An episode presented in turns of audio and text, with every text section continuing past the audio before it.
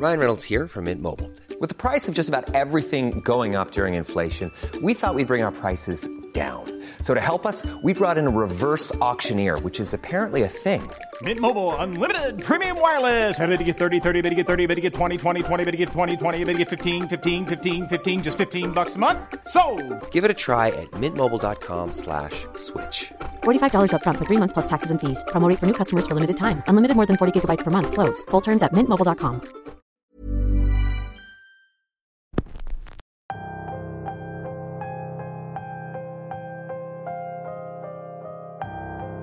En los pueblos pueden escuchar toda clase de historias y leyendas, pero pocas pueden hacerte sentir el terror de manera tan personal como el que sintió Benito, quien decidió contarnos esta historia con la que creció y con la que sin duda va a seguir viviendo por mucho tiempo más.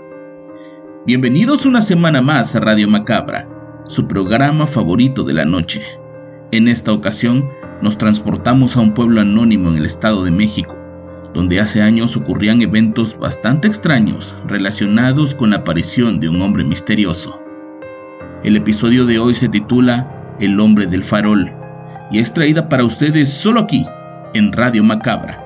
Éxitos que te matarán de miedo. Cierren bien sus ventanas porque alguien los puede estar mirando en la oscuridad. Comenzamos.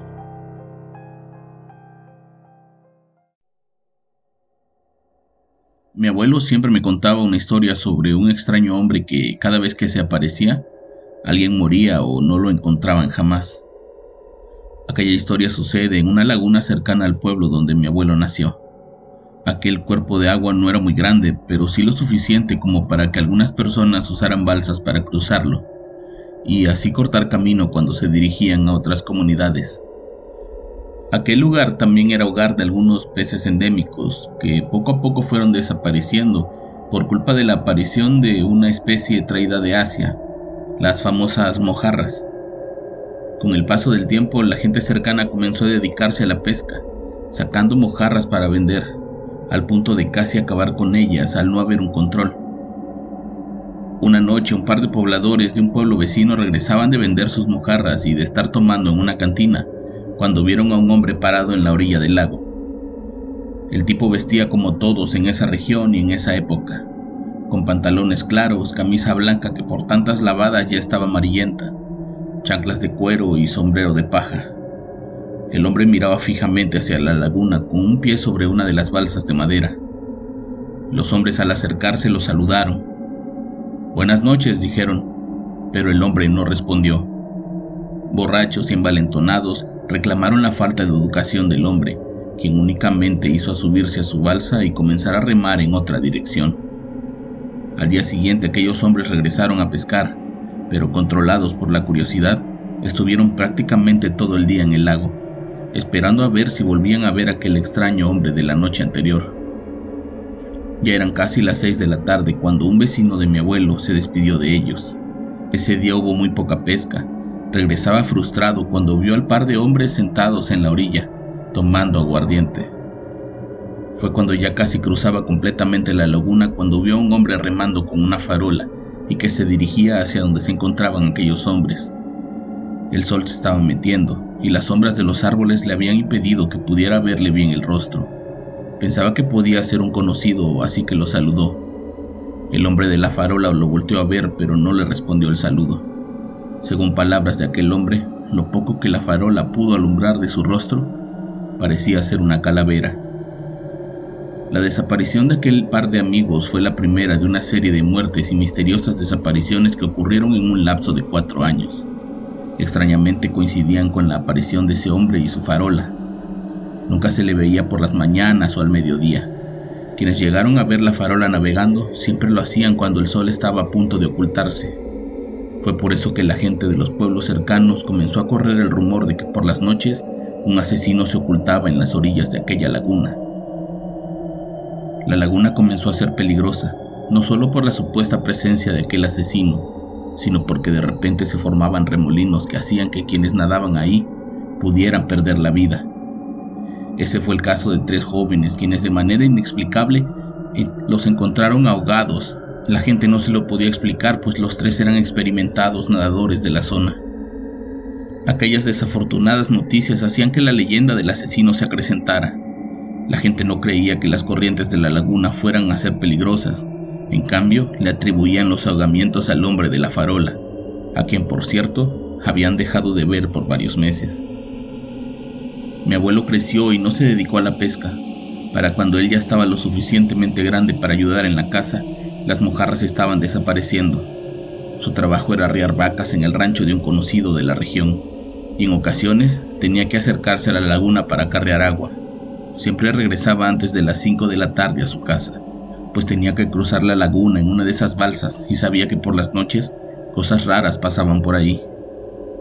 Generalmente los pescadores que no tenían nada que hacer cruzaban a la gente en sus balsas y les cobraban muy poco dinero cosa que eventualmente comenzó a ser una actividad más recurrente, pues las construcciones de una escuela en una de las comunidades más grandes hizo que el flujo de personas fuera mayor.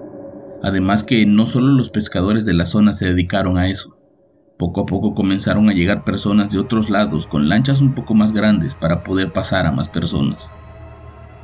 Una tarde mi abuelo regresaba y al llegar a la laguna notó que no había nadie.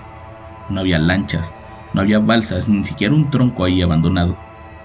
No quería rodear la laguna a pie, pues tenía miedo de ser presa de aquel famoso asesino.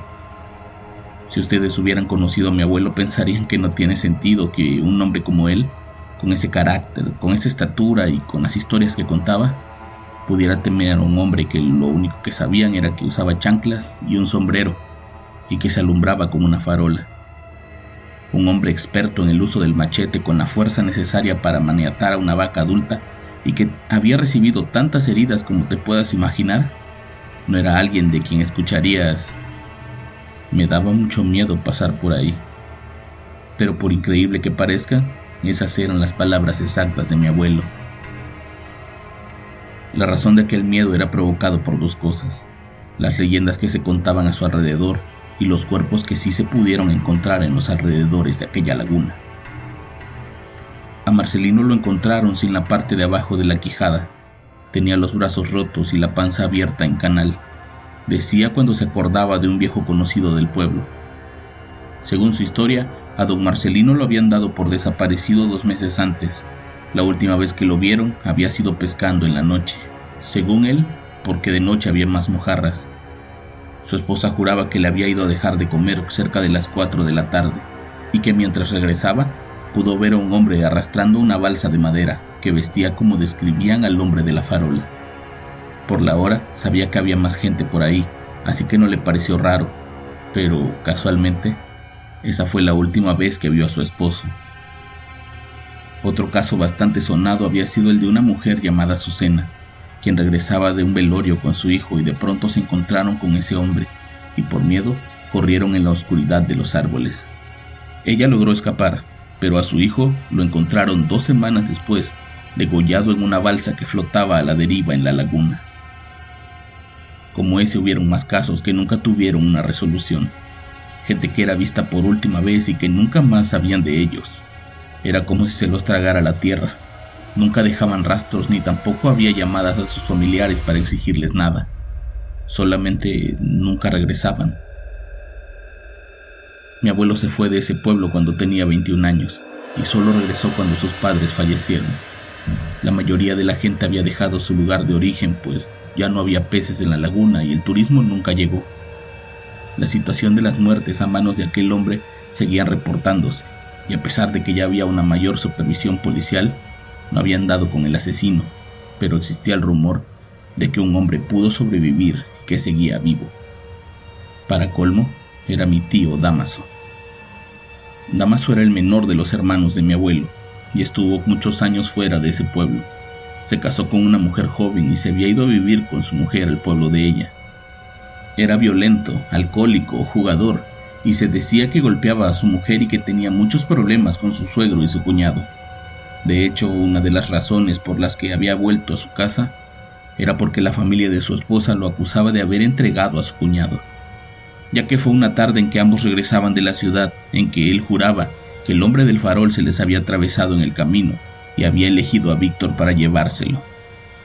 Según su relato, el hombre caminaba detrás de ellos con una farola. Tarareaba una melodía desconocida y por más que ellos aceleraban el paso, no podían alejarse de él. De pronto Víctor volteó para encararlo y cuando se dieron cuenta, el tipo ya no estaba ahí. Había aparecido.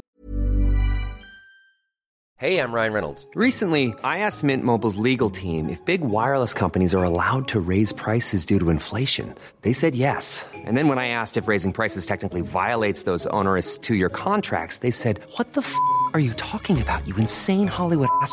So to recap, we're cutting the price of Mint Unlimited from $30 a month to just $15 a month. Give it a try at mintmobile.com slash switch. $45 upfront for three months plus taxes and fees. Promo rate for new customers for limited time. Unlimited more than 40 gigabytes per month. Slows. Full terms at mintmobile.com. del otro lado del camino. Ahí les dijo que su deber era llevarse a uno de ellos para mantener el equilibrio. Les dio a elegir quién sería el sacrificado y quién viviría. Pero le advirtió que quien viviera tenía que guardar el secreto. Ahí estaban los dos, haciendo como que tomaban una decisión, cuando en realidad ideaban un plan para atacar al hombre y huir de ahí. Supuestamente Víctor se había ofrecido a entregarse, y cuando el hombre lo tomara, Damaso lo atacaría con el machete hasta liberarlo, y juntos llevarían el cuerpo del asesino ante las autoridades y el pueblo para que se hiciera justicia. Obviamente eso no sucedió. Según contaba Damaso, su cuñado le dijo al hombre que él se entregaría a cambio de dos cosas. La primera, que no se metiera con nadie más de su familia, y la segunda, que su muerte fuera rápida y que nunca apareciera el cuerpo, pues no quería que su madre lo encontrara como a muchos otros en la misma situación. El hombre le dijo que no podía prometer nada, pues en ocasiones no podía controlarse.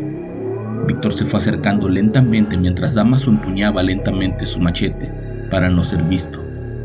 Cuando Víctor estuvo a un lado del hombre, lo abrazó con sus fuertes brazos y le dio la orden a Damaso de atacar.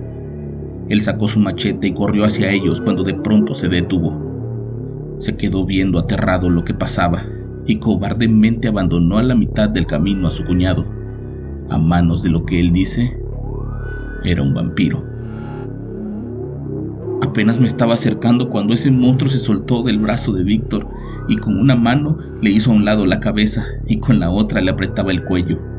Su cara pálida comenzó a transformarse y un par de enormes colmillos le salieron de sus fauces. La cara se le llenó de venas saltonas, como si tuviera un mapa por toda la cara. Ahí le dio la primera mordida. Le arrancó un pedazo del cuello y luego comenzó a lamer la sangre que le salía. Esas eran las palabras de un alcohólico Damaso que lloraba cada vez que contaba la misma historia. Para cuando los padres de mi abuelo murieron, su hermano Damaso tenía 14 años sin salir de su propiedad. El terreno donde nacieron y crecieron era también el último hogar de sus abuelos, por lo que prácticamente vivían sobre un panteón, y según mi abuelo, el vampiro no podía entrar a un camposanto. Damaso murió solo en esa vieja casita. No trabajaba porque le daba miedo poner un pie fuera de su terreno. Vivía de lo que la gente le regalaba y de lo poco que le podía hacer llegar mi abuelo. Su mujer y sus hijos se olvidaron de él, pues esa familia nunca se quitó de la cabeza que él había matado a Víctor, o que al menos lo había entregado al hombre del farol.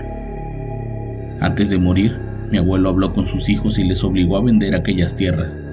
No quería que su familia tuviera nada que ver con ese lugar, con esa laguna y con la leyenda de un hombre que atacaba cuando el sol se ponía. Ellos le hicieron caso y vendieron el terreno por medio de un comprador que quería esas tierras para criar ganado.